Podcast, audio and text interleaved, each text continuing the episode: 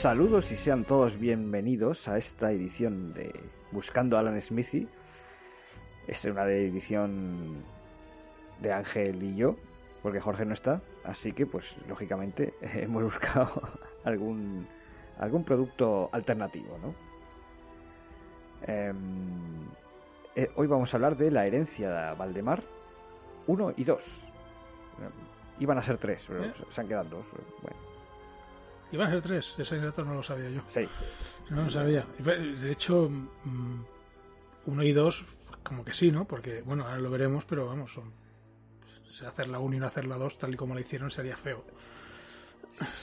Sí, eh, bueno, eh, vamos a ir avisando ya porque, porque vamos a ir con spoilers a tope, ¿no? Desde el principio, más Desde que nada por andar saltando en charcos y esquivando. Lo mejor es, eh, oye, si no las habéis visto, pues en Filming están las dos. No Las sé dos si en, eh, en algún sitio más. Me parece que no. Me parece que no. Pero bueno, empezamos con los spoilers. Este programa contiene spoilers. Consúmelo con responsabilidad. Y una vez, eh, una vez inmersos en la zona spoiler, que es total ya, todo, todo el programa, bueno, pues sí, pues em, efectivamente, cuando acaba la primera peli, eh, te, te ponen en- como un tráiler, ¿no? De la segunda.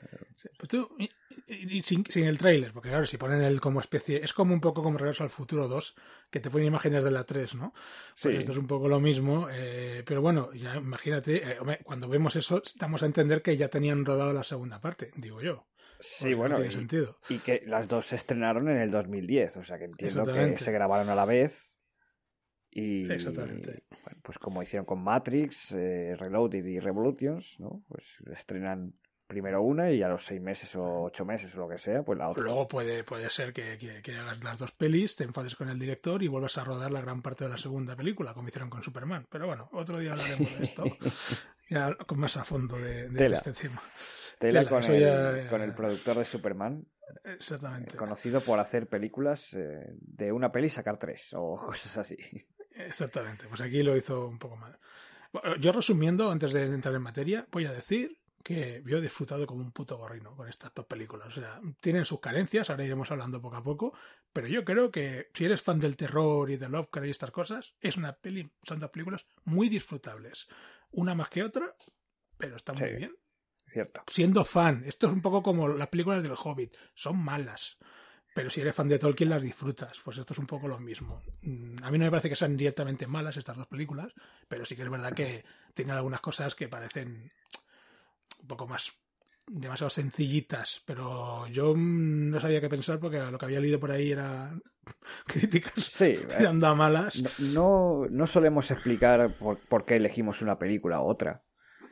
Lo cierto es que, bueno, eh, Ángel y yo íbamos a grabar porque Jorge está de viaje y no sabíamos el qué. Y, lo- y pues la verdad es que mirando eh, películas en, en Just Watch, ¿no? que te ponen los póster y tal, pues me fijé en el póster de, de la segunda parte, de La Sombra Prohibida, eh, que, que sale Chulu, o Cachulu, o... O Cthulhu, o Ch- Cthulhu. Eh, sí, bueno, ese dios primigenio en el que los humanos no podemos pronunciar su nombre porque no tenemos la capacidad vocal. Entonces, pues, eh, todo lo, lo que hemos dicho está mal, está mal dicho, pero no O podemos bien. decirlo bien. Bueno, yo iba a decir que está bien porque como no podemos decirlo bien, pues ya está bien así. y en- claro, y en- investigando, pues, y, bueno, pues resulta que son dos películas que están inspiradas en el universo Lovecraft, que son españolas Sí. y que cuentan con un presupuesto de 13 millones de euros. Una película española, bueno, dos películas, aunque yo creo que las han rodado a la vez, Sí, no, eso es como una única película. 13 millones de euros. 13 millones de euros, a- a- al cambio Hollywood, son No, no, 130. es, es, es una pasta, es una pasta. Eh, Para situarnos, la, el presupuesto medio de una película española es un millón de euros. Y estas son 13. Sí, sí. Sí, sí, no, la verdad es que ahí se han dejado. Se han dejado... 13 millones de euros de eh, un debutante de mm, eh, José Luis Alemán y además eh, todo dinero privado, nada de ayudas eh, al cine por parte del gobierno, que es algo que se, que se suele publicitar, ¿no? Cuando se dice todo Sí, dinero privado tal, eso suele jugar a, a la contra, ¿eh? Eso, Bueno, eso no gusta Eh, en ciertos sí, sectores. no, no, no gusta. No, y de hecho es verdad, no me, no me había fijado, pero es verdad que cuando comienza la película no salen tropecientos logos de patrocinios y eso. La película va. No, no me acuerdo quién era la productora Universal, no, o Fox, Eh, ¿cuál era? Universal, no me acuerdo ahora. Sale el logo de una Sí. de las productoras grandes y. Y luego y- la, la productora, que debe ser de, de- de- de este hombre, de alemán, Sí, que la habrá creado para hacer la película, que es eh, Cruzadas Entertainment o algo así. Sí, exactamente. Y bueno, Y- lo que digo es, eh, cuando se publicita una película con dinero privado que no recibe dinero del gobierno y tal y cual, bueno, pues luego eh, empiezas a atar cabos y, y lees ciertas críticas de, de profesionales de- del país, del mundo y tal, y, y se ceban de muy mala manera. Es decir, con otros directores noveles que a lo mejor son más de la cuerda, no son tan eh, crueles y tan sádicos. Al contrario, suelen ensalzarle por encima de, de lo que son las películas que hacen. Pero bueno, pero tampoco vamos a meternos en, en este farragoso tema. Hay tanto. Pero bueno, A ver, solo dejar claro que tontos no somos, ¿vale? que exactamente, exactamente. Vale. es que hay cosas que ya hoy en día no, no cuelan. Porque Hoy en día tenemos acceso a mucha, mucha, muchas cosas, y mucha Ah. información, mucha mucho material. Hoy en día es mucho más fácil ver muchas más películas. Y ya esos críticos que, que quieren sentar cátedra ya lo tienen más difícil, Sí. creo. Eh, eh, la peli, pues, eh, fue un fracaso en taquilla. Se estrenó Sí. bien, tuvo buen estreno, pero después del estreno no. Creo que apenas llegó al millón de euros. Luego la venta internacional no sé qué tal fue. No debió ir demasiado bien, porque, entre otras cosas, lo que iban a ser tres películas, pues se quedó en dos. Qué pena. O sea que ya debe, debe haber metraje por ahí cortado. o- Te iba a decir porque porque entiendo que la historia es la misma, lo que pasa es que sería con más, más cosas y las redujeron en la segunda parte, puede ser, porque es que la película es muy, la segunda parte es muy autoconclusiva, vamos, no le veo yo como... Sí, A no ser, a no ser que quieran estirar luego ese rifirrafe entre los supervivientes y la, y la logia esta, o la secta esta. Sí, o que hubiera, mm, o que la segunda parte hubiera un desarrollo más grande de esa logia oculta que aparece al final, ¿no? Eh, que pues, pues a lo mejor cómo hila todo, cómo buscan a, a Lázaro Valdemar, cómo preparan todo esto y luego ya dejar la tercera para, para la no sé, no sé co- cómo, qué han quitado o qué no. Pero bueno, la, la idea eran tres películas y teniendo en cuenta que yo creo que han rodado todo a la vez, pues, eh, pues eso, han quitado metraje o han quitado cosas. eh, Aquí estoy viendo en IMDB, tenía un presupuesto estimado la primera parte de 6 millones y medio, entendiendo lo que tú decías, que se gastaron 13 en total y han dividido por lo, por lo, por en medio, 6 millones por película y medio, y pone en la primera parte un, una recaudación mundial de millón y medio de dólares, o sea que sí, la verdad que Ah. no, no ha ido muy bien la cosa, que digamos. Bueno. Y, si, y siendo privado, pues claro, eso afecta todavía un poco más.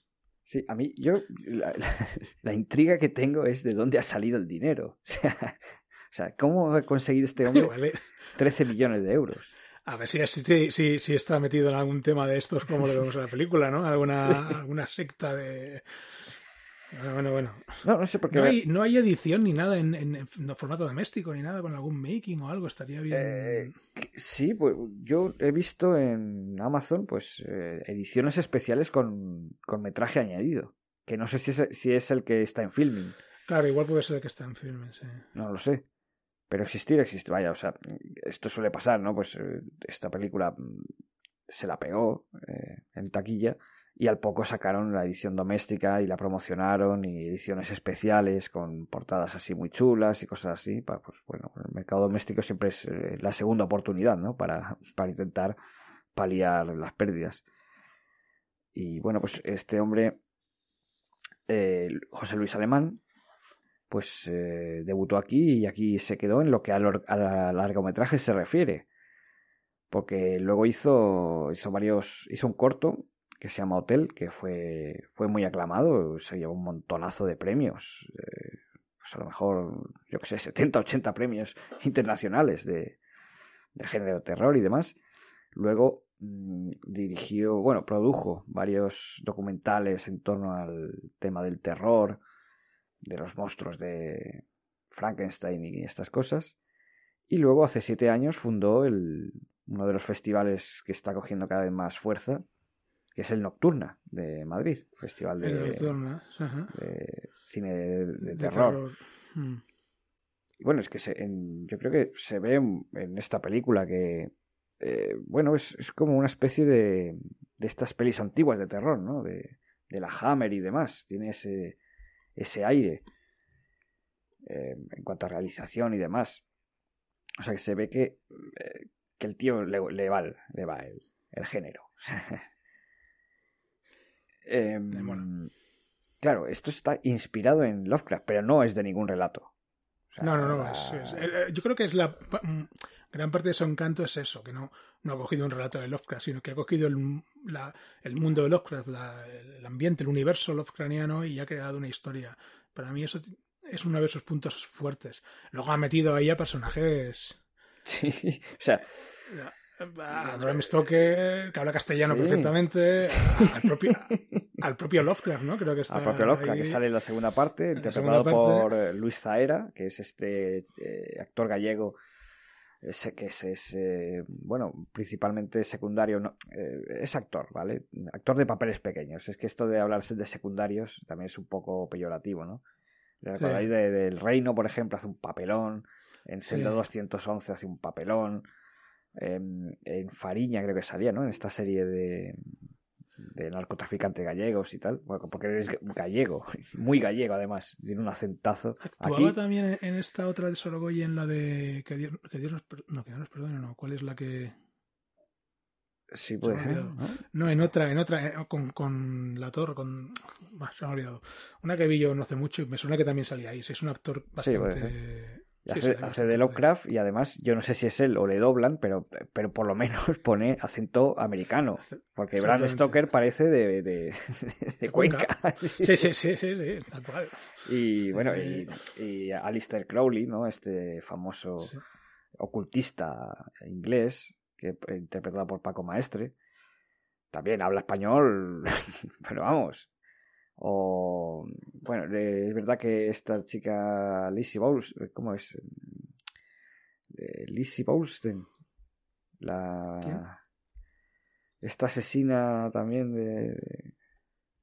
Lizzie Borden. Lizzie Borden, sí. Bueno, ella la verdad es que no habla, no sabemos si... si Aquí no nos hemos podido quedar con, ¿no? con el... Y luego tenemos a, a, Lázaro Valdemar, que está interpretado por Daniel Eliotti, que de vez en cuando le sale algún este italiano. Sí, sí, sí, sí, sí. Hay veces que, que, se le escapa el acentillo, la verdad. se ve que, no habría pasado nada si, si, hubiera sido constante. Pero... Es, verdad que es eso. Si hubiera sido constante, digo, bueno, pues no pasa nada que tenga acento italiano, tiene acento italiano. Pero, pero se le escapa en algún momento. Sí, sí, sí. Sí, hombre. A, ver, para ser honestos, la peli tiene fallos muy gordos. Las dos pelis. Sí, sí, sí. Eh, fallos garrafales eh, propios de un debutante. O sea, es que tampoco. Mm, pero eh, aquí puedes hacer dos cosas. O te cebas con los fallos o intentas ver, pues eso, que es una película española que intenta hacer algo diferente, que no tiene complejos, mete a Bram Stoker ahí por medio, mete al propio Lovecraft, fuera, mete a Chulu. ¿A Chulu? O sea, no, no tiene complejos, quiere... Luego, el, nombre, tengo una duda con el personaje que interpreta Oscar Jaenada, que se llama Nicolás Tremel, y me suena mucho ese, ese nombre. Y no sé si también es algún personaje así sacado de... Ahí tengo dudas yo. Pues no lo sé. No, no, a mí no me suena, no tengo ni idea. Y, y bueno, eh, también, pues ya que estábamos aquí en el terror y tal, pues, eh, como no, Paul Nashi, que fue su última película, pues está aquí haciendo un, un papel de, de, alejado de lo que hacía él, que él era siempre el monstruo. Pues aquí es. Sí, aquí es una persona. El criado. ¿no? El criado de esto, sí. Sí, la verdad es que a mí me, me, me, ha, gustado mucho ver a Paul Nashi ahí en esta película. No la había, sabía que era su última película, o de sus últimas películas, no lo tenía muy claro. Y bueno, se agradece, se agradece verle una vez más, ¿no? Ahí con este papel él está como siempre espléndido, pero es verdad que, que aquí le vemos muy distinto, porque normalmente era el hombre lobo, el vampiro, el lo que sea, ¿no? El, el, descuartizador de no sé dónde. Claro. Ponen así una figura clave del terror que, bueno, pues que en España, pues salvo unos cuantos, pues ha pasado muy desapercibido y fuera de España es un auténtico tótem. O sea, hay veces que nos gusta más ensalzar a Boris Karloff y gente así, teniendo aquí a, este hombre que, fuera de España es, fue muy admirado. Muy, muy, muy, muy valorado, sí, sí, sí, sí. Es triste, pero, pero es así. Sí, se arriesgaba, hizo películas que en su momento pues eran a lo mejor muy no sé, arriesgadas para el mercado de aquí, a lo mejor, no sé. Yo me imagino que las películas que hacía él igual no, encajaban bien en la mentalidad española de la época, vamos. Estamos hablando de los 70, 80, no quiero recordar cuando él tuvo la... Sí, sí.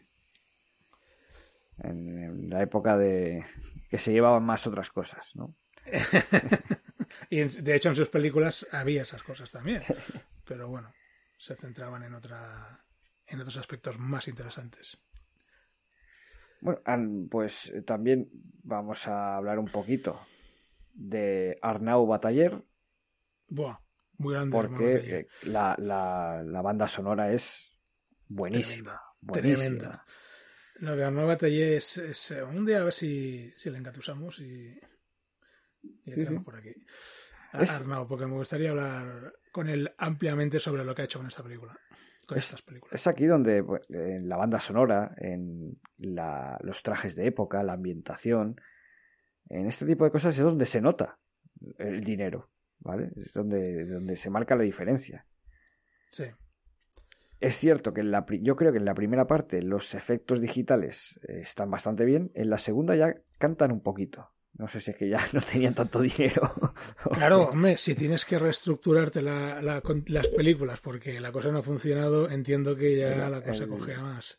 Eh, este engendro zombie del inframundo y tal, en la primera parte, genial. Y en la segunda es como que se le ve mucho el látex. Y digo, ¿qué ha pasado? ya no tienen dinero. Ya han, han perdido el, el maquillaje. A lo mejor hubo, hubo algún, algún efecto por ordenador que no se aplicó ya en la segunda parte, por lo que decimos, porque no había presupuesto o algo así. Y, y, y Tulu, Chulu, o como queremos llamarle, em, también es verdad que está muy bien hecho, pero, pero hombre, pues tiene carencias. Pero bueno, es que es eso. Hasta películas de, de Hollywood han pasado por eso cuando han tenido problemas. Yo me quiero acordar, el otro día pillé lo pillé por, por televisión, yo la vi en el cine y vi un cacho El sonido del trueno. es una película que, que, sufrió eso y es una película de Hollywood, ojo, o sea, poca broma. Y parece que estás viendo las pruebas de efectos especiales del, del, del Blu-ray, de los extras.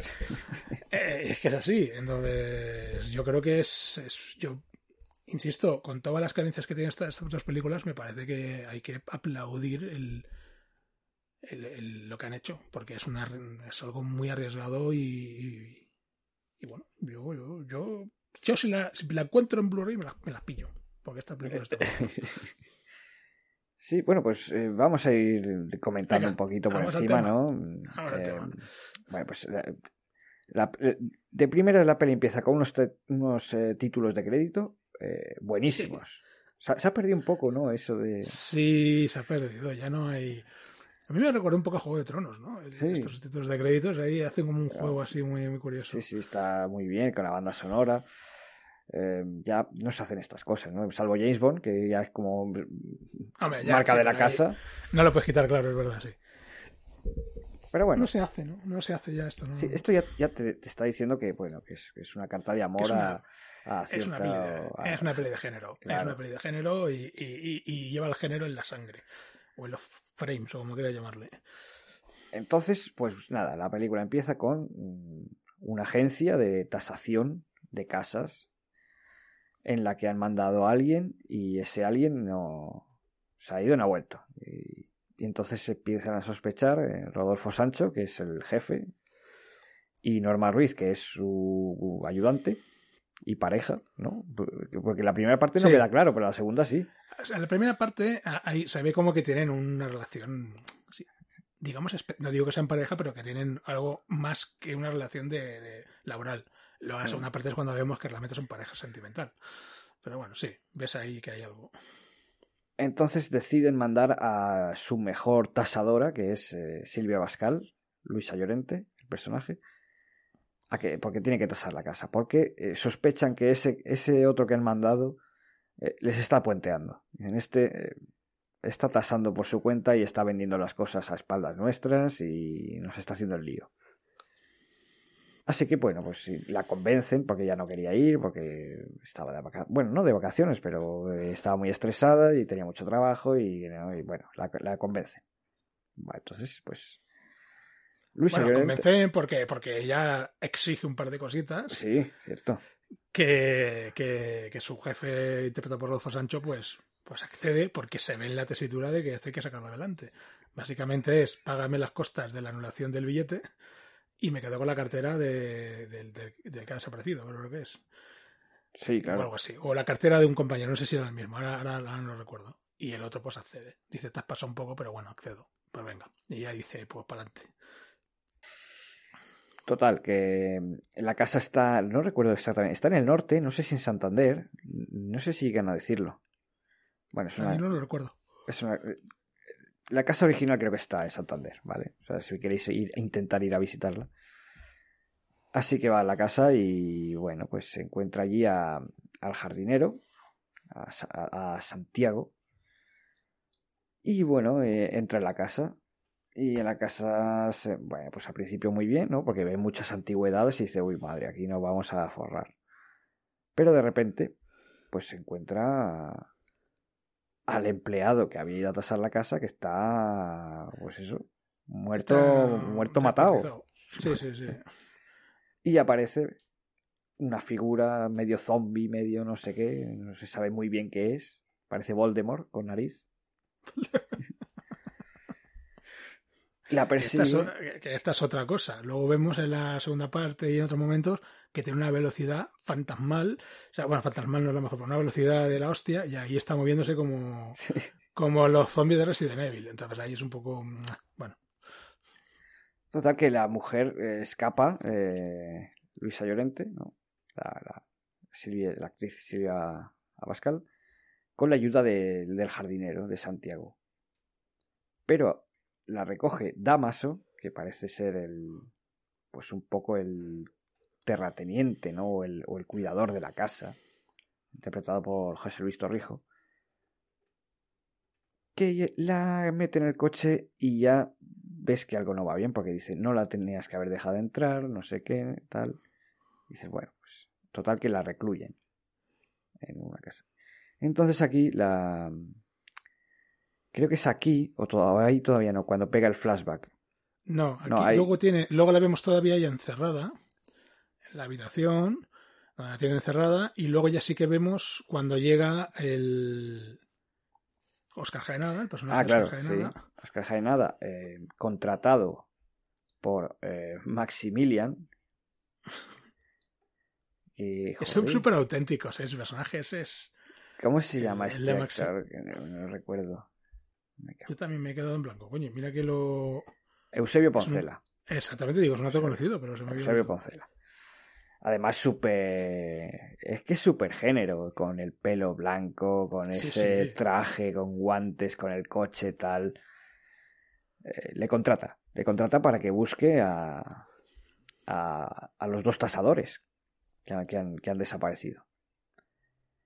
Y entonces, pues, mm, va en tren evidentemente dice que han comprado todo el pasaje para que nadie les moleste y es un tren, hombre, pues, pues no es el AVE, ¿vale? Se parece un tren de, pues del siglo XIX, pues sí, lo digo porque esto también lo, he visto que lo criticaban mucho, digo, bueno, ¿qué más te da, sabes? No sé, pues... ¿Esto lo criticaban? Bueno, pero sí, es la gracia de... Claro, que era que, que, que como iban a ir en ese tren a día de hoy. Pero luego, luego ponían críticas a que aparezca un monstruo del inframundo, ¿o eso les parece normal? Bueno, han puesto críticas a un poco de todo. Bueno, sí, un poco, ¿no? Entonces, eh, em, aquí aparece una mujer que eh, pues que le empieza a contar a, a, Oscar Jaenada, que es el detective que va a buscar a los dos tasadores, la historia de Lázaro Valdemar. Entonces empieza un flashback, también es verdad que es un flashback de hora y media casi. Aquí es donde yo veo ya la primera cosa que me, que me cogea bastante. Y yo digo, hostia, haces toda esta introducción para luego olvidarte de ello completamente. Sí, claro. Eh, sí, Aquí es donde yo eh, creo que... uf, No sé si aquí pues, eh, una de dos o alternas un poquito presente y pasado Claro, claro. O, o directamente cuentas el presente no es- y luego el pasado o, o el primero el O pasado y luego el presente, no sé. O empiezas directamente con Oscar Jaenada llegando, nos ha pasado esto, hemos perdido una persona, y- pero haces Sí. tú una, una puesta en escena de todo eso para luego olvidarte completamente, a mí es lo que me ha cogido un poco, la verdad. Eh, Es más, no se acaba el flashback, porque en la segunda parte todavía hay más flashback. Sí. No mucho, pero hay más flashback. Que yo creía que ya se habría acabado el flashback y no, y sigue habiendo flashback, pero bueno. Bueno, pues en el flashback vemos que el Lázaro Valdemar vivía en esa casa con su mujer y se dedicaban a la cría y venta de niños. Un negocio muy próspero en el siglo XIX. Y bueno, pues eh, él era aficionado a la fotografía y descubre que, mm, bueno, a través de engaños y, y de revelados parciales y cosas así, pues como que las fotos parecían que salían fantasmas. Y entonces empieza a montarse su negocio de, bueno, de espiritismo, de, bueno, timar un poquito a la gente, ¿no? Hasta que eh, un periodista, interpretado por, iba a decir, por Jimmy B. Banatan, que todos conocemos como Chucky en Los Serrano,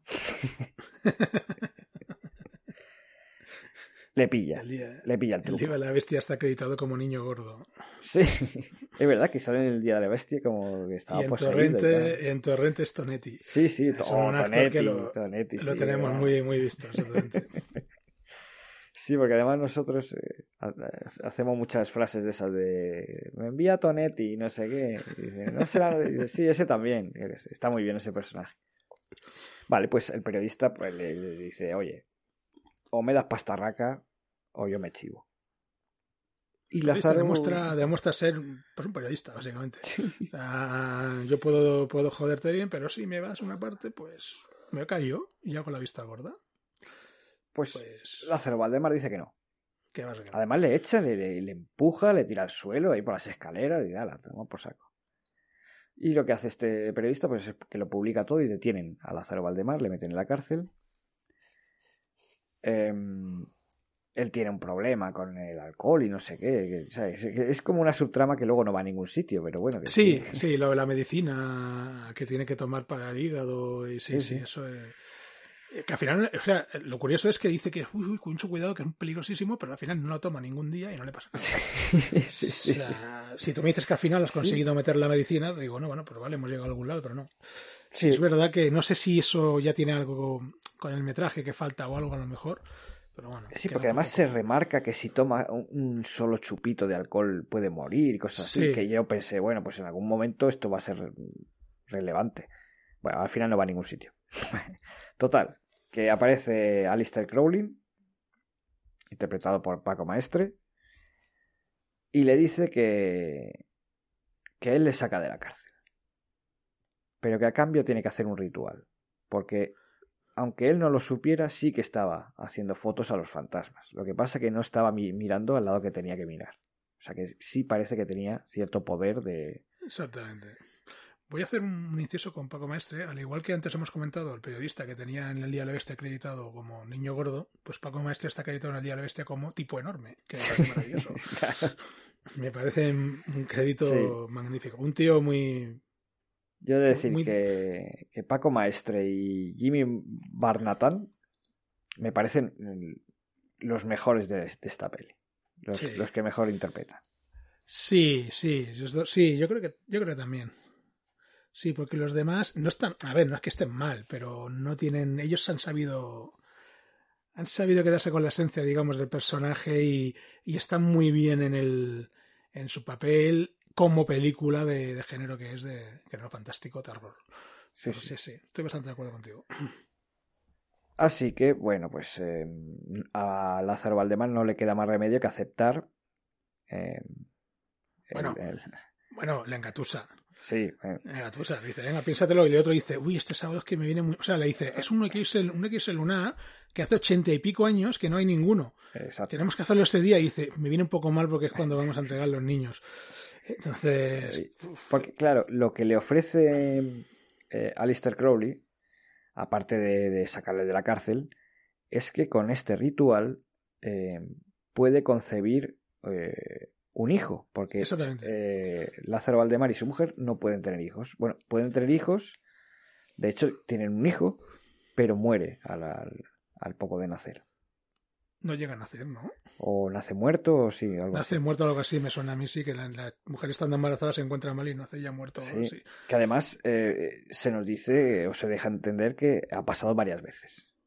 Que- Sí, que le avisaron de que no podía tener hijos, pero ellos prueban y finalmente ya cuando hay este aborto les dicen ahora sí que ya no vais a poder tener hijos porque esto ha provocado una serie de, de deficiencias, no sé cómo decirlo, ¿no? de, de- de- de lesiones en, en la mujer de Valdemar que, que- ya no le permite tener hijos. Entonces Sí. ahí ya está, es cuando ya le pica más y diciéndole, va, puede- puedes pedir a los seres poderosos el que puedas, podáis tener hijos tu mujer y tú. Sí, bu- bueno, pues dice. la bueno, mujer no le... no- o sea, Alistair le, le, le hizo una encerrona, le dice, me lo voy a pensar, le dice Valdemar, y Alistair cuando se está marchando le dice, bueno, pues quedamos al domingo a las seis, ¿eh? o el sábado, no me acuerdo. No se te olvide. Ah, te olvides eso. Y, y, es Sí. como una llamada perdida hoy en día, pero a la antigua, ¿no? Ahí cuando se está marchando el este, el domingo a las seis. Y la mujer, pues, le, le fastidia muchísimo. Sí, claro, porque. Eh, es decir, que efectivamente ellos se, de- se dedican a, a vender niños. A niños criar, ¿no? Es que es como, como que los crían y cuando están Sí. cebados los venden, ¿no? Niños huérfanos, ¿no? Y los acogen y luego los, los venden a, a familias ricas. De hecho, Eh, eso lo, lo, lo, lo usan el, el, el, digamos, el delito que cometían con, con las fotos trucadas. Ellos lo, lo maquillan o le quieren dar la vuelta y decir que en verdad ese dinero iba luego para cuidar a los niños. Sí, claro. Querían da- darle un buen, un buen uso, ¿no? Y, y juegan ahí eh, en esta especie de, de somos buenos, pero en verdad tenemos el lado oscuro o al revés, o somos malos, pero tenemos la parte buena. Y están jugando con eso. Aquí ya se em- em, ya empieza a haber toquecitos, ¿no? De Lovecraft con esa conversación que tienen, que le explica lo de, bueno, es que el, el- el mundo no funciona tal y como lo, pues, como lo conocemos, que hay, hay ciencias ocultas, hay cosas que no podemos comprender y tal, pero si hacemos este conjuro, eh, pues, pues cosas de estas, eh, muy de Lovecraft, del horror cósmico y tal. Ah. Eh, Tampoco es que haya demasiadas, la verdad, pero bueno. No, pero bueno, lo justo, porque si pones mucha cosa igual ya se desvirtúa la cosa. Yo creo Eh. que está bien colocado eso ahí. Entonces llega el sábado por la tarde y aparece el Dream Team. Aparece allí Bram Stoker, Lizzie Borden, etcétera, etcétera. Fuccini, ¿no? Era el otro, el Sí. compositor este. No sé si es un personaje real, no tengo ni idea. No, No, no lo he mirado, pero yo, yo he creído Bueno, que como, sí. como se lo cepillan, yo creo que igual no, pero Ah, bueno, a lo mejor sí. Y, y hay cierta leyenda, que ¿no? No, no sé. El caso es que, bueno, pues eh, hacen el conjuro, pero sale mal. Sale mal y aparece un, un engendro del inframundo que, bueno, porque, porque- porque Lázaro se desmaya, ¿no? sí, O sea, el, el problema que tienen es que él se desmaya y no hace lo que tiene que hacer durante el, el Sí. ritual este y, y da pie a que salga. porque cada uno ser. tiene que desear la cosa que quiere, ¿no? Pues Bram Stoker quiere inspiración para sus libros, por ejemplo, ¿no? Que es lo que dicen. Empieza a decir, es que Bram Stoker de Badajoz, que estaba allí. carajo, estaba, estaba ahí. Sí, ¿no? Y por ejemplo, Lizzie Borden, pues eh, mira a un espejo y ve cómo le corta la cabeza a, sus hijos, creo, no sé qué. Es que este tema de Lizzie Borden, eh, yo lo sé por los Simpson, ¿eh?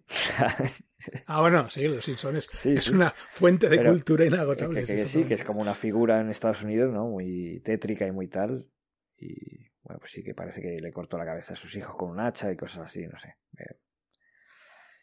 Y bueno, pues sale el engendro este y resulta que este engendro eh, al principio mata ¿no? al Fuccini este, o como se llame, pero no puede, no tiene forma corpórea, es como un humo. Entonces se va a un cementerio y se mete en un cadáver y sale de, sale Sí, de la sí. tumba. Es un poco, esa parte a mí me recordó un poco a, a la película de la momia, la de Brendan Fraser. Sí, eso, sí, Que va como, como alimentándose, ¿no? Y, va, y el, el cadáver va como sí, se va regenerando re- así. regenerándose exactamente y luego ya se quedan con ese aspecto. Y exactamente, y sale de. y luego, bueno, el, el- cuarteto este, pues con morro se piran. Sí, sí, dicen, ahí te quedas. la cosa- ahí te quedas. Y, y ponen así, le- le- le- le- les increpa, ¿no? Sí, sí. ¿Dónde va? Sí. Van a dejar aquí un incendio aquí. Eh, y luego vemos que pues eh, no tenían WhatsApp, pero casi, porque, porque tienen un telégrafo ahí en casa, ¿no? Y, Sí. y, y el mayordomo Polnasi escribe a la estación donde está la señora Valdemar para avisar de que ha habido un poco de lío. Sí, y la señora Valdemar llega. Por cierto, no hemos dicho que es eh, Laia Marul, la señora Valdemar. Otro personaje que está muy bien, ¿eh? No, igual no llega al nivel de los de los otros dos, pero a mí me gusta. Para, para frenar al demonio es como que ella se ofrece, ¿no? Es como, con- no sé cómo decirlo. Llega a contactar, llega a poder comunicarse con el demonio Sí, y más o menos, o sea, ella- el demonio habla a través de ella en, un- en un primer momento, pero luego ella toma el control y, y llega a comunicarse con el demonio y llegan a ese pacto. Eh, ella se entrega, digamos, para que deje a su marido en paz. Entonces, bueno, pues aquí casi acaba el flashback. Luego en la segunda parte sabremos que, que Lázaro Valdemar, pues no sé, ha hecho como un pacto con, con el diablo porque no envejece. Sí. Pero bueno, Entonces volvemos al presente y, y, y poco más porque, porque No, prácticamente... Eh, es- Lo que hace luego es eso, es recordarte, oye, que tenemos una chica encerrada. Por eso digo que a mí me, me pareció un poco Sí, sí. forzado todo esto. Es decir, vamos a poner esto como recordar que, que esta chica está aquí encerrada y que tenemos a, a dos guardianes, uno que es un chungo y otro que es el pobre, un pobre diablo que no sabe lo que hace. Y, y luego ponemos el tráiler de la segunda parte. Sí, Mm, todavía de, de la segunda parte que, bueno, entre otras cosas ya vemos a Chulu. Que, A Chulu. Ahí sí. Esto es un poco como señala Gandalf en las dos torres, ¿eh? en el trailer. Sí. O sea, Chulu, sí. había que esperaba. Yo también creo que, bueno, que, que las cifras no fueron buenas, porque es que eh, si ves el tráiler de la segunda parte, bueno, pues está prácticamente la secuencia entera de, de, Chulu, ¿sabes? Sí, no, no, no lo he llegado a ver, pero bueno, aquí ya, ya lo ponían como para, Sí, bueno, para pues, atraer, supongo, ¿no? Para Claro, lo que tenemos guardado para la segunda parte. un poquito ya la desesperada de decir, oye, pues, Pero eso, claro, si esta decisión de pasar de tres pelis a dos se hizo después del estreno de la primera, no me acaba de cuadrar. Si ya muestras a Cthulhu en la segunda parte, en la previa que hay al final de la primera, entonces, no sé, no sé, no sé cómo. Entiendo que ya tenían Sí, pensado ese Claro, montaje lo originalmente. de, lo de que fueran tres películas y pasarlas a dos, claro, es que no sé cuándo se toma la decisión, porque igual fue antes de estrenarlas. A lo mejor. Puede ser, puede ser. Que ya vieran que, que se había ido y. Sí, Hombre, eh, entiendo que hay que ser realista y, y tener en cuenta que una película española recaudar más de 6 millones y medio por, por película igual es un poco ya arriesgado. sí, hombre, la, la- la- el proyecto era muy ambicioso, es decir, y, y tenía, eh, digamos, vocación internacional. Eh, Sí, Pero rodado en español, sí, bueno, pero al final, cuando digo internacional me refiero a, a todo el mundo, ¿no? Porque muchas veces con internacional se, se piensa en Estados Unidos no, no, yo digo sí a nivel Em, mundial, pero Eh, en Italia se doblan las películas, en Alemania creo que también, en Sí, en Japón, también, en- o sea, y, y bueno, y Latinoamérica, pues mira, no hay que doblarlas.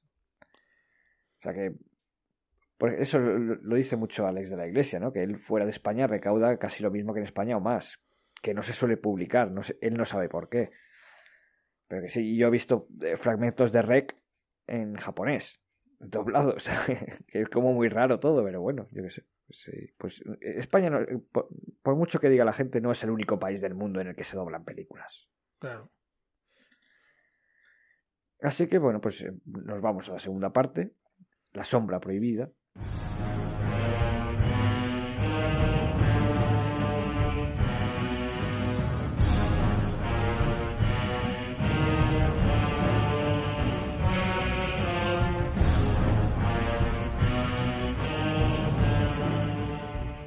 Bueno, pues eh, Rodolfo, Rodolfo Sancho y Norma Ruiz los jefes de la inmobiliaria esta, de tasación o lo que sea, la empresa esta, se van a la casa. Dicen, a ver, Aquí, aquí es lo que no. También sale al final de la película, que es que el, el- el jefe de, de ellos, eh, Maximilian, mm, les presiona para que vayan a la casa. Y, y Rodolfo pues está bastante mosca con, toda esta situación, pero bueno, tienen que hacerlo. Pero bueno, es Maximilian el que, el que le- les, obliga a, primero, ir a la casa y segundo, mentir a la madre de, de la persona que ha desaparecido, de, Luisa Lorente, diciéndole que es que, bueno, que se ha quedado atascada en algún, con una tormenta de nieve mientras ha ido a hacer un cursillo. Y, claro, eh, pues la compañera, digamos, y pareja de, de Rodolfo, de- del personaje de Rodolfo, pues no, Rodolfo Sancho no lo ve muy claro. Dice, "Bueno, esto no nos van a creer. Pero bueno, Maximilian, desde un primer momento, alguien que va con esas pintas, sabes que no, sí, sí. que no, no, no, hay gato encerrado ahí, no puede ser buena persona. Pues eh, se van a, a, a la buscar a esta casa y vemos que eh, Silvia Pascal ha vuelto a escapar, porque además se escapa unas cuantas veces y la coge unas cuantas Sí, veces. sí, no, no, no, al final eso ya es un cachondeo, tío. Es- sí, sí. Bueno, hay una vez que sale, que no sé, ni se ha escapado siquiera, sale tal cual. Sí, la sí. primera vez sale, sale como si estuviera en, en un hostal, o sale a la calle tal cual, y es cuando se encuentra a, a Santiago, A En, en esa especie de, no sé si es, Es un- una, una cuadra, sí, una cuadra, sí. Donde están los caballos y demás. Que ahí ya pues eh, vemos mm, que es un poco turbio todo porque tiene ahí un montón de fotos de cadáveres y de gente torturada y el tío dice no son recuerdos de, de amigos míos. No, ahí, no- ahí son fotos normales, las fotos roturadas Ah, cuando sí, están en el es sótano. verdad. es que Sí, sí. Ahí son, pero son- son, no son, fotos de, desaparecida. La, de la policía, de desaparecidos. Sí, sí, sí, sí, sí. Dice, son amigos son- míos. y bueno, y cuando, cuando son gente de 20, 30, pero luego hay un momento que dice, mira, y si aquí hay niños. Y dice, bueno, pues, bueno, Entonces aquí pues... em, aquí la cosa ya comienza a verse. Claro, y, que- le, y eso. le dice que los números eh, son importantes y tal, pero eso lo veremos al final de la película, que efectivamente los números importan. Al final, pues, pues viene el machaca este, el Damaso, y pues mete a la chica otra vez, la vuelve a encerrar y a, y a Santiago le pega una paliza. Ahí. Entonces, pues se vuelve a escapar. Y se cruza con, con Eduardo, con Rodolfo Sancho y con Norma Ruiz, que van en el coche Sí. y se cruza con él. Y... Pero este Damaso, pues, estaba ahí apostado y les dispara un dardo tranquilizante. Exactamente. Y, se los- y bueno, pero se- a ellos dos, pero. eh, el- Sí, Perdón. pero así pero eh, que se llama Luisa Lorente consigue escapar sí, igualmente. consigue escapar y se encuentra con una gitana que vive en una caravana. rescata una gitana que yo. Cada vez que lo oía hablar, digo, las flores. Es que la voz es igual, tío. Ya no solo el acento gitano y eso, que bueno, que eso dice, no, es que está la voz y todo. Esta mujer, ¿dónde aparecía? Aparecía en alguna serie española porque... Pero no, no he conseguido sacar de dónde. Pero me sonaba un montón. Bueno, y esta mujer... No sé quién, quién, con- quién, qué personaje era. Nan, Nani, no. eh, No sé, Hay un personaje que es mujer. Igual es Sí. no sé. Ana Rodríguez Calvo. Hospital Central, a lo mejor es esta, si la has visto en series. No, no, no, porque es mayor. Ana Rodríguez es eh, más joven. Ana Rodríguez Ah, yo, vale. yo creo que es una de, de bueno, amigas de la mujer de Valdemar, de estas de, del siglo, de las sufragistas. Ah, estas. vale. Puede ser. Bueno, voy a investigar a ver si. Vale, pues entonces eh, la gitana le, le- le lee las cartas y más o menos le va exponiendo lo que va a ocurrir y lo que ha ocurrido. Mm, A todo esto, eh, Oscar Jaenada y la Femme Fatale que va con ella se encuentran a Luisa, a Silvia Pascal, en la caravana de la gitana. Y le pega un sartenazo a, a Oscar Jaenada, que menos mal que tiene buena matapelo, si no... Total, que al final eh, esta Femme Fatal que va con Oscar Jaenada, eh, pues es un agente doble, ¿no? O sea, le- le- les, engaña, digamos, para ir a la casa y entonces ahí ya los tienen a, a los cuatro. A Silvia Bascal, a Norma Ruiz, a Rodolfo Sancho y a Oscar Jaenada. Los cuatro. Que al principio dije, joder, qué mal, porque estaban los grilletes, unos cachos grilletes, digo, qué, qué mal está hecho todos los grilletes, si puedes sacar la mano. Y dice, ah, no, pero que... Y luego dice, eh, Jaenada, no, pero esto es atrezo, mira, puedo sacar la mano. Y digo, ah, bueno, menos mal. Y ahí es donde están las fotos de las torturas y todo esto. Además hay una cámara ahí preparada para tal. Eh, eh, Oscar Jaenada dice que él, como es detective, que él lo ha visto antes, que esto es para dar falsa sensación de, de oportunidad y tal y cual. A todo esto, pues em, Santiago vemos que, que bueno, ya, hemos visto que este hombre no está bien, pero no sabíamos hasta qué punto. Bueno, pues tiene una habitación llena de maniquís y él cree que los maniquís le hablan. Exactamente. Entonces empieza a hablar con... está muy bien eso, ¿no? De que le ves hablando con personas ahí un poco extrañas que dice, bueno, ¿esto qué es? Un poco de David Lynch, ¿no? Eso, tío. Y luego, claro, ya cambia el plano y ves a todos los maniquís y dices, uff, este hombre está muy mal. vestidos como, como las personas que él ve. O sea, sí, está muy bien conseguido eso, sí. Sí, porque además Santiago hasta ese momento era un personaje casi tierno, ¿no? O sea, un pobrecín, pues que está ahí y que hace lo que le dicen y tal y cual, pero ya cuando ves ese grado de locura dices, uy, madre, este, este es capaz de cualquier cosa. Entonces Santiago, pues, eh, les ayuda a escapar y les lleva por una gruta por debajo del, de la casa. No, se, no se fían mucho. Pues claro, eh, dice, tenemos la salida por este lado y vamos a hacer, vamos a atravesar. Claro. Mm. Y él dice, mira, por aquí vais a la casa, pero tenéis que salir de la casa. Y ahí os están esperando. Por aquí vamos a dar a un páramo y tal, fuera de, de la casa. Que no lo comenta, pero que no, que mm, Luis Llorente no lo comenta, pero es un poco lo que le dijo la mujer gitana. Le dijo, sí, es un nada, es por aquí que tardas una horita por un camino secreto. Y piensas, bueno, se está diciendo lo mismo el personaje de Santiago. Pero Luisa Oyente en ese momento supongo que estaba pensando en otras cosas y no, no cae en la cuenta de que, de que esto está ligado con, con la mujer gitana. No, recordemos que eso nos hemos dicho, que la mujer gitana le propone a Luisa que vaya de nuevo a la casa porque le robarán a su hijo. Cierto. Que eso luego tiene, tiene, tiene cierta importancia. Por el camino, de repente, se encuentran a un bebé. Bueno, no es que lo encuentren, es que le pide cuando los salva Santiago les dice, yo salvo, pero tenéis que hacer una promesa con una cosa mía. Y la promesa es que lleven al bebé, que salven al bebé, que lo saquen de allí. Hay un bebé en una cuna, en una gruta. ¿Pero esto qué es? El bebé, muy bien al principio, luego se nota un montón que es un muñeco. Pero bueno. Pero ahí está el juego un poco. Yo estaba diciendo, lo han hecho muy mal y se nota que es un muñeco cuando tiene que ser un bebé, o es que realmente es un muñeco porque él Claro, es ahí juega con eso, juega todo el rato con el. Sí, yo ya no sabía qué pensar, lo que digo. Yo al principio digo, qué malo, porque, pero, pero luego si te fijas, cuando le dice Santiago a, a Eduardo, personaje de Rodolfo Sánchez, coge al bebé, él lo coge de mala manera. Sí, sí. No puede estar cogiendo un bebé de verdad. Y además que, Rodolfo Sánchez se pone como un gato pisado, dice, este tío está mal de la cabeza, no sé. Claro, porque ven que es un maniquí realmente el bebé, es un muñeco, un maniquí o lo que sea que es. Entonces, eh, ahí eh, yo creo que está muy bien jugado por parte porque no sabes hasta qué punto es un descuido. que dices, bueno, eh, vale. Pero como, te están este enseñando, tiene ese rollo con los maniquís. Y, te lo están enseñando y te están diciendo, no, no, que es un muñeco. Si en verdad es un muñeco. Sí, Pero tú quieres pensar que no, porque de vez en cuando lo enfocan y es un bebé, pero claro, lo enfocan cuando lo está mirando el propio Santiago, que es el que ve un bebé de verdad cuando, cuando lo mira.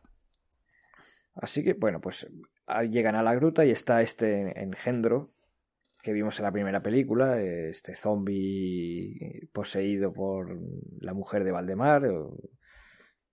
Vale, el que se le acabó el dinero del maquillaje. Pues,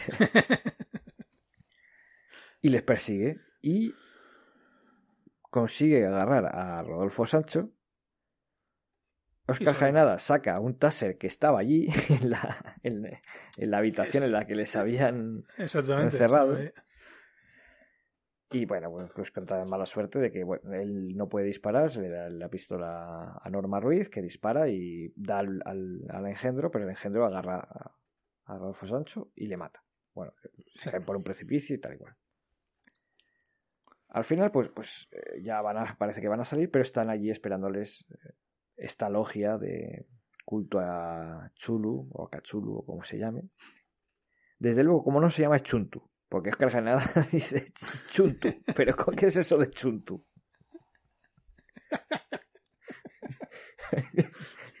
Chuntu. No. ¿O sí? No creo. Tenemos ahora a Stoker hablando perfecto castellano y no pronunciamos bien el nombre de Tulu o Chulu. Bueno, cosas que pasan. Eh, hay que decir también que, que esto realmente eh, estaba planeado, que habían dejado a Santiago hacer la suya porque sabían que iba a intentar salvarlos y sabían que iba a intentar sacarlos por allí. Y lo han utilizado para, para quedarse con, el eh, botín. La conclusión que habían llegado en, cuando estaban encerrados los cuatro es que los números que importan o que decían que importaban era dinero. O sea, habían llegado a la conclusión de que todo esto era una movida por dinero. Pero ahí está Maximilian que dice, no, no, esto de dinero no va, ¿eh? Esto va de otra cosa. Va de otra cosa. Y empiezan a echar cuentas y se dan... Porque Oscar Janado le, dice que, bueno, que, que sí que sí, que, que el amigo muerto y él estaba intentando desfalcar, ¿no? Estafarle, sacar sí, dinero. Es cierto, porque. el otro no tiene ni puñetera idea de qué está hablando y yo ni me había fijado en esto. Esto es una chorrada comparado con lo que tenemos entre manos. Porque Rodolfo Sancho se dio cuenta al principio de la película, de la primera, que efectivamente el primer tasador iba a hacerles el lío. Exactamente. y Oscar Jaenada estaba en el ajo. Y Oscar Jaenada se indigna cuando le insultan al otro, ¿eh? Sí, sí. que tiene un nombre, ¿eh? que es eso llamarle gordo o llamarle no sé qué. Es mi amigo, no sé qué. Todo el rato está defendiéndole ahí cuando ya está más muerto que muerto y está a punto de morir él, pero no, no, la, dignidad por, delante de todo.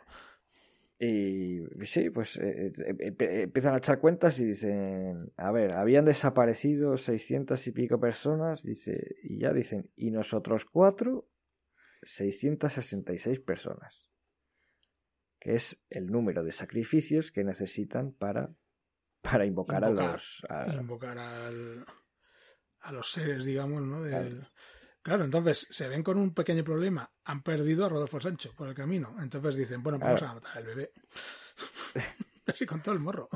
No es lo que yo quería, pero bueno. Creo, creo que lo del bebé era para abrir el portal, pero llegan a decir, bueno, pues em, si nos falta uno, cualquiera de estos que están de estos de la logia estaría está dispuesto a morir por esto.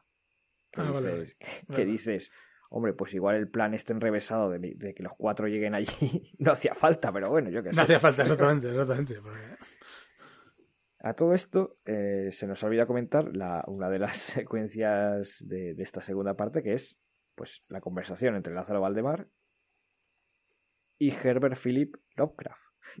Exactamente en el que Lovecraft le dice varias veces, tú no poses el libro, el libro te posee a ti, refiriéndose al Necronomicon, este es otro de los detalles de Lovecraft. el Necronomicon no existe, ¿eh? lo digo porque la gente se cree que... No, no existe. Es un libro que no existe, se lo inventó Lovecraft. Se inventó Lovecraft y Bruce Campbell eh, lo cogió en el Ejército de las Tinieblas de Sam Raimi. Se inventó las palabras, se inventó él, ¿no? ¿Te acuerdas de la, de, la invocación? La próxima vez que Jorge. No, no, esa hace mucho que no la veo. La próxima vez que Jorge tenga que salir de viaje, yo creo que una especial con las tres películas de, de Bill Dead igual estaría bien. Vale, y. Ahí lo dejamos. Pues Lovecraft le, explica, incluso hace un truco como de magia, ¿no? De coge el libro así. Le dice, cuidado, Cuidado con el Necronomicon. Total, que empieza el este, el, la ceremonia, el rito, y ya efectivamente usan el Necronomicon. Y, vemos a eh, Lázaro Valdemar con el mismo aspecto que 100 años, 100 años antes. Sí, sí. Entonces, para abrir el portal, efectivamente, usan al bebé. Que la cuchilla Maximilian. Pero es que, claro, seguimos con el juego este de ¿es, ¿es de verdad o no es de verdad? Porque la cuchilla y allí no hay nada. Pero era de verdad, era muñeco, no, no sabemos. No, pero luego dice que dice algo así como que algo ha salido mal y es porque eh, los, digamos, los demonios, lo que sea, no le gusta que se rían de ellos. Entonces ya se, da, se ve que, que sí, que era un muñeco y, y los, los demonios, lo que sea, están diciendo, bueno, que me estáis tongando, que esto no es un bebé de verdad, que es un muñeco, que, que me estáis queriendo engañar. Y entonces es cuando sale Tulu, cabreadísimo, vamos. Y entonces, Sale- con, lo- con los demonios no se juega. Y dicen, allá va papá, que va a poner al día. Y por fin aparece Chulu, eh, mini Chulu, ¿vale? es decir, el que haya leído la, la llamada de Chulu, pues se le describe, se- físicamente es, es así, es, eh, tiene alas de dragón, tiene tentáculos de pulpo en la cara, tiene cabeza de calamar, eh, vale. Pero mide varios kilómetros de alto. No, entonces no, ¿Vale? Entonces, eh, bueno, pues la altura no. Tampoco. Vale, vale, es una, una avanzadilla, ¿no? Sí. Y Chulu ahí, venga. Se despacha ahí, venga. Uno, otro, Lo, otro. lo primero, Eh, pero lo primero que hace es cepillarse al, al muerto, ¿no? Al, al, al, al Sí. zombie ese, ¿no? Sí, sí, Eh. Que además yo creo que es un poco como para decir el poder que tiene, ¿no? Mira, este que ha estado dando por saco todas las películas, se lo cepilla en un momento chulo, para que veas el, el- el potencial que tiene, digo. Y, y sí, sí, y se, se pone, se pone fino, ¿eh? A uno le pisa. Ay, me, me encanta ese que se pone de rodillas. Dios Chulu, yo te, eh, te admiro, no sé qué, eh. lo que tú quieras, tal. Y pum, y le pisa. Sí, está, está. Hombre, aquí canta un poquito CGI las cosas como son. Pero bueno. Ya sí, canta bastante, canta bastante. Pero bueno, em, lo que hemos dicho, olé. O sea, olé. Ojalá Claro. cantaran A- más veces que luego haya conseguido. A mí me parece una macarrada todo esto, ¿sabes? O sea, Sí. a tope, ¿sabes? Que quieren meter a Lovecraft ahí hablando con. Venga, el Necronomicon. eh, de rep- que salga chulo, ya venga, está. también, venga. Bram Stoker. Stoker. Ahí O sea, para... Te- Han puesto a. Bram Stoker de, de un capullo, tío, porque va ahí, la lían parda y se piran, tío. O sea. Pero bueno. Y tampoco le sirve de nada, porque si tú dices que algo de lo que pasa ahí y luego lo ves reflejado en Drácula o algo, te digo, bueno, pues... eh, Pero no, no, lo que pasa ahí no se ve luego en ninguna historia de, Stoker que yo conozca, vamos. Bueno, hay, hay una escabechina brutal. Y entonces aparece, bueno, aparece, ya estaba por allí el personaje de, creo que es eh, José, eh, José Torija. Sí. No, José Torija es el engendro. No, sí, no. Este que dices, perdona, es Jesús Olmedo. Jesús Olmedo, También. Sí. eh, muy reconocido, salió un montón de series de, de- Sí. de televisión, que le dice a Valdemar, todavía hay tiempo, podemos, eh, puedes pedir algo, o sea, puedes eh, invocar, hacer otra invocación para que se lleven a, a Chulu, que la que va a destruir el mundo, y para, bueno, y para recuperar a su mujer. Porque eh, este hombre tiene una disputa con Maximilian para ver quién es el jefe de la logia. De hecho, antes de empezar el rito le dice que está harto de él y que le va a echar. Y como Maximilian se le carga a Chulu, pues dice, esta es la mía, la logia para mí. Y bueno, pues el Lázaro Valdemar eh, consigue que, que otros seres superiores eh, se lleven a Chulu. Aquí seguro que es alguna referencia, pero no he, re- no, no he sabido saber cuál. A ver si es el chulo de verdad. Sí, no sé. A lo El que se lleva el mini chulo. Yo sé. eh, pues poder. Sí, bueno, es que el- en el universo Lovecraft hay muchos dioses primigenios, entonces, pues igual no he sabido yo ver la referencia. Igual era alguno de. Pero bueno. Y entonces, pues eh, ya se va Chulu, mini Chulu, y, y aparece la mujer de Lázaro Valdemar. Pero pierden la longevidad esta in- Este- eh, antinatural. Esta parte a mí me gusta cómo está hecha. Y ya, pues eh, son unos Está- viejales. Está muy bien, muy bien hecho. A mí me gusta cómo está hecho. Tanto cómo van envejeciendo como el maquillaje y todo. Eso sí que lo vio bien, ¿eh? Lo vio bien. No se nota, no es cantoso. Teniendo en cuenta lo que comentabas antes del engendro que, Sí. que se le notaba, ahí en esa parte está muy bien llevada, creo yo, vamos. Sí, y, y, bueno, pues dice, eh, pues ahora eh, sigue, eh, pídele la juventud Sí. eterna y tal, y, y su mujer le dice, oye, mira, nosotros, nuestro tiempo ya ha pasado, ella, ella, eh, le cuenta que ha pasado una, et- 100 años, ¿no? O por ahí, Sí, en el purgatorio, que ya puede descansar en paz, que ya se pueden ir los dos juntos al cielo. y, y que- además como que ha visto en el purgatorio todas esas almas Sí, eh, que han estado víctimas de ellos ahí en el purgatorio queriendo salir, llorando, lo que sea. Entonces le dice, acaba con esta locura. Y es lo que hace. Y entonces, pues, nada, renuncia a la juventud antinatural y tal, y bueno, pues se mueren. Vale, entonces eh, aquí viene, viene este, esta secuencia de, de la Guardia Civil acordonando la zona. Me encanta, me encanta. Yo cuando lo vi di- dije, una historia de Lovecraft con la Guardia Civil. Me Me, parece encanta. maravilloso. Me encantan los ancianos que están por allí como de paseo ahí mirando. ¡Ay, qué ha pasado! La reportera hablando por televisión que está doblada, eh, canta, un, Dobladísimo. canta un montón. Está, está dobladísimo. Hay varios momentos que se nota que está doblado, pero la reportera es exageradísimo. Ahí sí. Y eh, bueno, eh, Santiago, eh, pues mm, dice a este, a, este a Damaso mm, me le voy a trincar. Y ya se Sí. acabó. Dice voy a, a por él.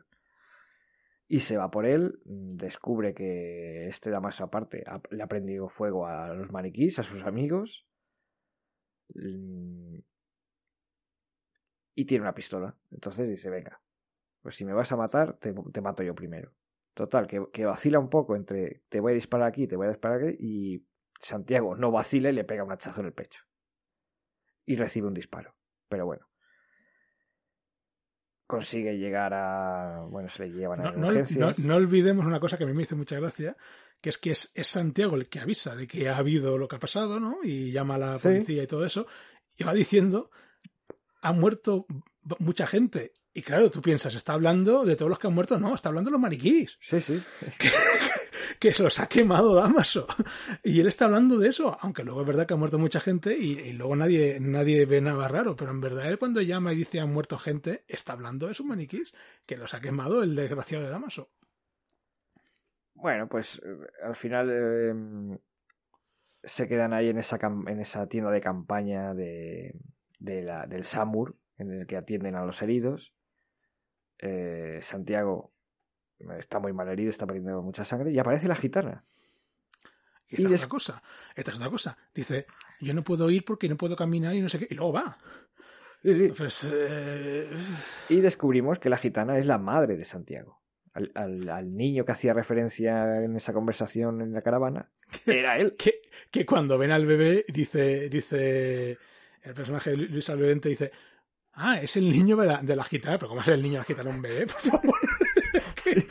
Al principio cuando dice eso digo, digo, no tiene sentido. Y luego piensas, no, tiene que ser un novelo. Y, piensas enseguida en, en, en Santiago. Y es verdad pues que es en Santiago. Y llega la madre. Lo que no cabe entender, Foncho, porque estaba mm, con, pendiente de otras cosas, es lo que dice que no puede ser. Cuando llega ella, se está muriendo el hijo, Es que el hijo muere. y el hijo muere, muere cuando, o sea, justo antes Pero- de que llegue la mujer, porque pero tiene, sigue, ¿no? tiene puesto el cacharro ese del pulso y se ha Sí. muerto. Y suena el pi. Y cuando llega la madre, empieza a sonar otra vez. Y es cuando dice el otro, es, es no puede imposible. ser, no, no puede ser. Pero no sirve de gran cosa. Yo quería que le, que le- quería que le iba a revivir o algo así. Pero no, Sí. simplemente late un poco más y se muere del todo, como para Sí, sí. un pequeño encuentro con la madre. Sí, entonces, pues la, la- la madre le dice a, a, a los supervivientes Da un buen consejo. eh, negarlo todo, ¿no? Haceros los tontos. Sed listos y hacer los tontos, dice. Sí, di- les efectivamente. dice. Sed listos y haceros los tontos. Gran frase. y y entonces ¿Por qué? llega... Porque primero había como un policía diciendo, bueno, venga, luego vengo, eh, eh, quería hacer una- unas declaraciones, que, que dicen las declaraciones, pues no, tienen que descansar. Y entonces la, la mujer esta les dice, este también es de ellos. Sí, claro. Está todo el mundo pendiente de vosotros, o sea, que sed listo y haced los tontos. Y evidentemente, luego vuelve a entrar el mismo poli y es de ellos, porque entra también el personaje que comentábamos antes de, de Jesús Olmedo, que es el nuevo... Claro, ya, ya es el jefe.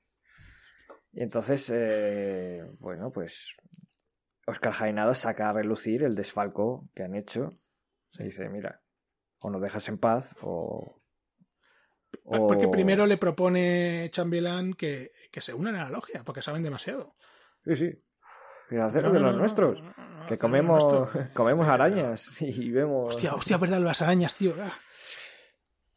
Sí, eso también es otra referencia a una de las historias de Lovecraft, que, para entrar a ciertos sitios y tal tienen que comerse estas arañas eh, porque les da, tiene una sustancia de, no recuerdo ahora el, sitio al que quiere entrar, a Isuf o algo así. Sí, pero es una referencia a una de las historias de Lovecraft. Y bueno, y estos dicen que, que no quieren comer arañas, que, que no quieren ser de la logia esa. Y que bueno, que él tiene todas las movidas, estas del desfalco, que las tiene guardadas y las tiene tal, y que, mira, que como no les dejen, como no les dejen en paz, que lo sacan todo a la luz, y se acaba la logia y se acaba todo. Y, no sabes si es un farol o no, estás ahí ah, diciendo. Eh, bueno, si vosotros nos dejáis en paz, nosotros nos hacemos los tontos. Y hacemos como que aquí no ha pasado nada. Y bueno, y ahí se queda. Ese es el pacto que hacen. Sí, porque le, da una, lo que estoy diciendo, unas fotos y, le ha dicho, esto te las puedes quedar, tenemos una caja entera. Sí, sí, claro, de los, eh, torturados y tal. Entonces ahí se queda la cosa. Entonces, pues, y ahí, y ahí se acaba la película. Con, la periodista doblada y los, y los eh, protagonistas eh, yéndose de ahí. Bueno, pues, pues algo diferente a lo que se hace en España. No hay, no, tampoco le voy a hacer un favor negando que tiene fallos muy graves en el guion y en las interpretaciones, pues son un poco de aquella manera. Eh, los diálogos, pues, bueno, pues hay veces que dices, Y se, eh, eh, Oscar Jaenada es muy buen actor. Entonces, a mí lo que me da que, que, pensar es que a lo mejor la dirección de actores pues no ha sido la mejor. Bueno, seguramente. La puesta en escena muchas veces también deja que desear. O sea, es una peli muy imperfecta. No es, eh, yo creo que no es el desastre em, que, lees por ahí. Exactamente, es que yo me puse a mirar porque Foncho, tengo que decir que me decía, si quieres vemos las películas de Valdemar. Dice, pero no sé, yo a lo mejor no, sé, me lo planteó de una manera que digo, pero ¿por qué, ¿por qué pasa aquí? Y lo mismo me dio por mirar y, y lees cada cosa, pero luego sí que leía gente que decía, le ponía un muy buena nota y decía, muy universo Lovecraft, muy bien. Y digo, bueno, algo tiene que tener. y la verdad es que. Yo he de decir que la segunda peli sí es un poco más chustera. Pero a mí la primera me dejó un regusto bueno, con todos sus fallos, que tiene muchos fallos. Pero a mí la primera me dejó, dije, jo, pues, pues, oye. lo, de los fallos en las películas no tiene por qué ser algo totalmente excluyente. Hay películas muy buenas que tienen fallos. A mí me encanta Los Inmortales. Me parece que es una maravillosa película. Y tiene un montón de fallos, de guion, de todo. Pero, pero luego al final, si consigues transmitir lo que quieres transmitir, los fallos, pues bueno, están ahí, sí, vale, no pasa nada. Puedes hacer una película totalmente perfecta de, de muchas cosas, pero que luego no, no, no, transmita nada. Entonces, ¿de qué te sirve? Y esta película yo creo que va por ese, por ese lado. Tiene muchos fallos. Algunos fallos pues por lo que sea, pues porque no han sabido gestionarlo y otros fallos pues porque se les ha ido a las manos el presupuesto, lo que sea, y, no, han sabido... Y eh, sobre todo que se nota que, es una película de un debutante. Y lógicamente pues, hay, pues hay, hay cosas que todavía no domina bien. Pues vale, pues oye, también hay que tener eso en cuenta, ¿no? Eh, no se le puede exigir lo mismo a alguien que es su primera película, además con este caso, eh, con este presupuesto. Y bueno, pues, eh, pues, pues, sí, hay fallos. Es que no, no, lo, no lo pueden negar. Hay fallos. Fallos grandes, además. Pero bueno, yo veo que hay un amor al género y, sobre todo que es una peli muy diferente de lo que se suele hacer en España, que ha apostado por, por cosas eh, nuevas, que, que no ha tenido reparos en, como hemos dicho, ¿no? En meter a Lovecraft y meter a Bram Stoker, y, no ha tenido ningún complejo. Y, bueno, ese atrevimiento también hay que valorarlo, yo creo. Sí, sí, sí. Para mí es, La película es un sí rotundo. Luego eso, pues tiene, tiene muchos fallos. Lo vas mirando y dices, esto, esto cogea por aquí, esto bueno. Pero bueno, eh, en general luego el regusto es bueno y vale la pena dedicarle las tres horas y algo que hay que dedicarle con las dos películas. También es verdad que, que, cuando lees ciertas críticas y tal y cual, pues dices, madre mía, pero oye, pues al final, yo qué sé, sobre todo la primera película, a mí las sensaciones fueron buenas, con todos los fallos que tiene y tal, pero la sensación fue buena.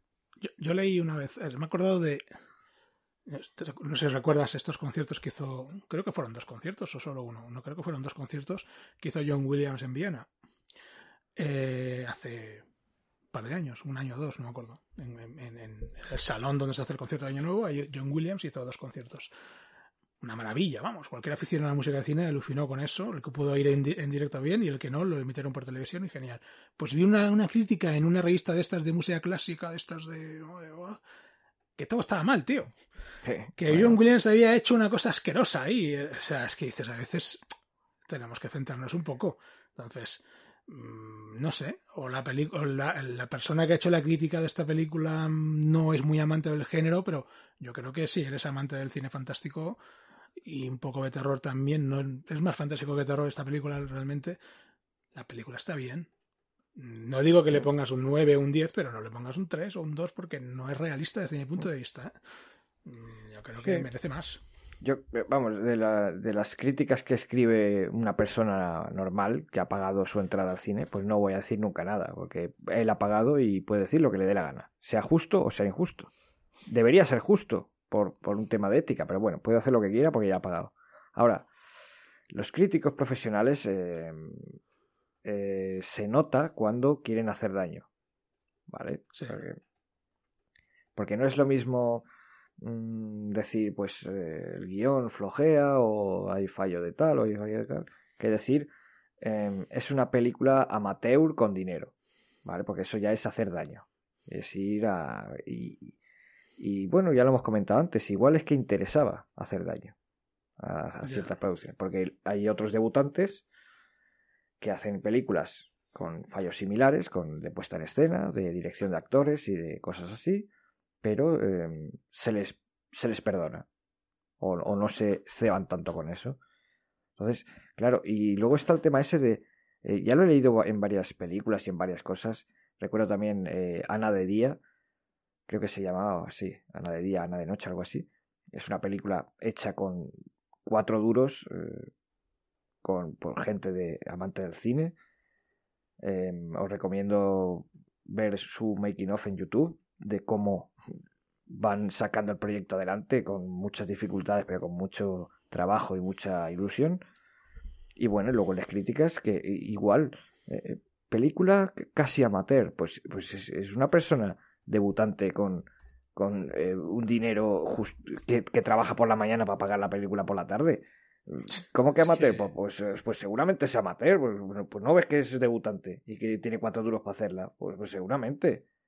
Pues, pues eh, luego dirá que yo que sé, que, que Malas Calles de Scorsese, que qué peliculón. Pues eh, Malas Calles también es una peli amateur. Hecha con cuatro duros, con una cámara ahí que compró de, de cualquier sitio y, grabada cámara en mano y tal. Pues claro que es amateur, pues, pues normal. Pues sí, con los medios que tiene, bastante que le han hecho. Pero siempre se sale como de forma peyorativa. Bueno, pues nada. Ya hace tiempo que yo que los críticos eh, profesionales no los tengo en cuenta nunca ya. No, no, no. Yo... Además que es un poco como que tienen que escribir siempre críticas y al final tienen como que decir algo así llamativo, ¿no? Tienen que estar ahí en la, cresta. El crítico por encima de la crítica. O sea, la, la, personalidad, la, persona por encima de la crítica. él tiene que quedar por encima, tiene que dar un... como darse a conocer, ¿no? Como que bueno, pues hacerse notar. Un crítico tiene que decir lo que tiene que decir y, decirlo con educación sobre todo. Porque cuando se ceban de mala manera, pues, eh, pues vienen las sospechas y las pesquisas de eh, a lo mejor esto lo dice porque le interesa a ciertas personas y a cierta corriente de cine, ¿no? Pero bueno, pues eh, si os gusta el género fantástico y tal, es decir que esperaba más más Lovecraft, y es cierto que no hay tanto Lovecraft como yo esperaba, incluso añadiendo que el propio Lovecraft saca. bueno, pues ya sabemos que es un, un escritor muy difícil de adaptar al cine, que no tiene demasiadas buenas películas eh, ambientadas en su universo. Vamos a hablar alguna vez de La Boca del Miedo, ¿no? De John Carpenter. Y eh, comentaste una vez la del color del espacio, ¿no? Sí, el, el color que viene del cielo, sí. Eh, sí, pero que al final, claro, sí, son estas pelis de serie B casi, de Bueno, de Lovecraft fue el, el Reanimator, ¿no? Es Reanimator, Sí. eh, La secta del mar, ¿vale? Dagon. Dagon, La secta del mar, Se la vi en el cine, tío. sí, sí. Digo, no me acuerdo de nada. Pues igual, es una peli muy serie B, con muchos fallos, pero oye, si te gusta Lovecraft, pues mira, es, es lo mejor que han podido hacer. Es que es muy difícil llevar a Lovecraft al cine. De hecho, yo creo que lo mejor que se ha hecho de Lovecraft eh, puede ser True Detective, que mete. Y, y, y de, y de Lovecraft tiene. eh, yo diría que el final un poco y, y ciertas cosas ahí, ciertos. Se habla de Carcosa, ¿no? Y de, del rey lagarto, creo, el rey amarillo que no son evidentes, ¿no? No, no es que salgan allí, en, pero que tienen esos detallitos y, o, joder, es que eh, el famoso monólogo de Matthew McConaughey hablando de la teoría M, es que eso es puro Lovecraft, la teoría M, ¿no? La posibilidad de que existan más dimensiones y seres capaces de, de moverse en esas dimensiones. Eso ya lo, lo hacía Lovecraft en el siglo XIX y de otra manera. Pero bueno, es, es, es muy difícil a ver las montañas de la locura de Guillermo del Toro, a ver si algún día termina de hacerla y, y podemos, eh, a ver, Bueno, a ver, a ver. Yo tengo ahí, hace tiempo por, pendiente de leer eh, la, la- la narrativa completa de Lovecraft. Y creo que me, me voy a animar y, y lo iremos comentando, Foncho, si quieres, de vez en cuando por aquí. sí, bueno, es. Eh, es poco Ya a lo- poco, hay que saborearlo. Y- ya lo hemos dicho que es eh, este horror cósmico que tiene que ver más con la incapacidad del ser humano para comprender ciertas cosas y le, que le llevan a la locura que eh, terror per se, ¿no? Es cierto que pues, eh, pues hay criaturas que han trascendido, ¿no? Como el, como el gran Chulu. Eso es un... Chun, chun, ¿cómo era? Chundu. Chuntu. Chun, chuntu. Chuntu. Ese dios primigenio que cuando despierte arrasará al mundo. Bueno, a ver si viene pronto, porque he visto lo visto. Eh, en vez de un meteorito, pues nada, pues, pues Chuntu y ya está. Igual si le llamamos Chuntu, muchas veces se enfada. y viene como en la peli esta y nos y, pisa. viene, y- viene aquí y, no- y no- nos cepilla a todos. Pues, pues nada, pues esto ha sido el programa de hoy. Una- un pr- producto diferente que hizo mucho ruido en su día por los- las cuestiones que hemos dicho, la muerte de Paul el presupuesto inverosímil, o sea, que, que- es que, que Sí, consiga el presupuesto me flipa mucho, ¿eh? O que sea, consiga es- esa cantidad de dinero alguien en España para hacer una peli, me, me flipa. O sea, yo si algún día me encuentro con este hombre, eh, le diré, oye, cuéntame, aunque sea entre tú y yo, yo no se lo voy a contar a nadie, pero dime, dime que, que- cómo lo has hecho. Hombre, A mí me está recordando un poco a esa serie que estaba haciendo José Luis Moreno, ¿no? Que también, también valía un pastizal, ¿no? ¿Sabes? Esto que ha salido ahora con todo... Que estaba haciendo una, una serie José Luis Moreno, pero lo loco. Que gastó un- una, Mm. No sé. una pasta gancha por capítulo, era, tío. Y sí, sí, y, y es totalmente... Aunque él lo estaba rodando con actores ingleses o estadounidenses en inglés. Era otro rollo. Pero sí que es verdad que es fuera de lo normal. O sea, 13 millones por dos películas en, en España Mm, es eso. totalmente loco. Y sin, y sin ayuda del Estado, es decir, todo dinero privado. Pues eh, yo es que mm, yo creo que ahora mismo ningún director español es capaz de hacer eso. No, no, no, no. Ninguno. Ni los más gordos, ¿eh? A no ser que, Al- que Almodóvar se vaya a Hollywood y se lo den allí, pero aquí en España Pero- no se lo dan. Pero ya sería Hollywood. eh, Ahí quiero Sí, sí. llegar. Ahí ya sería Hollywood. Aquí no, en España no se, lo, no se lo dan. No lo consigue. A no ser que lo ponga de su bolsillo, que también puede hacerlo, ¿eh? Si los tiene, que digo yo que los tendrá. ¿Eh? Que también, Bueno, la- sí. ¿eh? Que los productores, ¿eh? También hay que apostar un poquito, ¿eh? Y soltar un poco la gallina. No va a ser todo guardar. Pero bueno, Mensajito final de ¿Eh? Foncho para, sí. para los productores españoles. Bueno, cada uno con su dinero que haga lo que quiera, ¿no? Exactamente. Pero bueno. Pero sí, sí, sí, sí. Que, que- que nos podías arriesgar un poco más. Sí, se echa en Un falta. poquito, un poquito. Sí, que además, eh, oye, que hay mucho talento en España. Sí. Eh, además ahora se ha abierto la veda y con tema de las, la casa de papel y todo esto, el hoyo también tuvo mucho éxito, ¿no?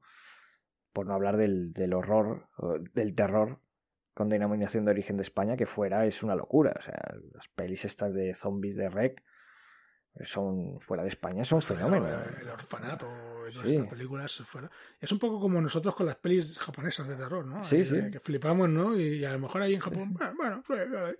pero fuera lo petan, ¿no? Pues es un poco igual, ¿no? A lo mejor. O sea, Paco Plaza fuera de España es un dios del terror. Y aquí en España, pues bueno, sí, oye. nada. Ah, bueno, sí, eh, hay que hacer películas de, de susto, ¿no?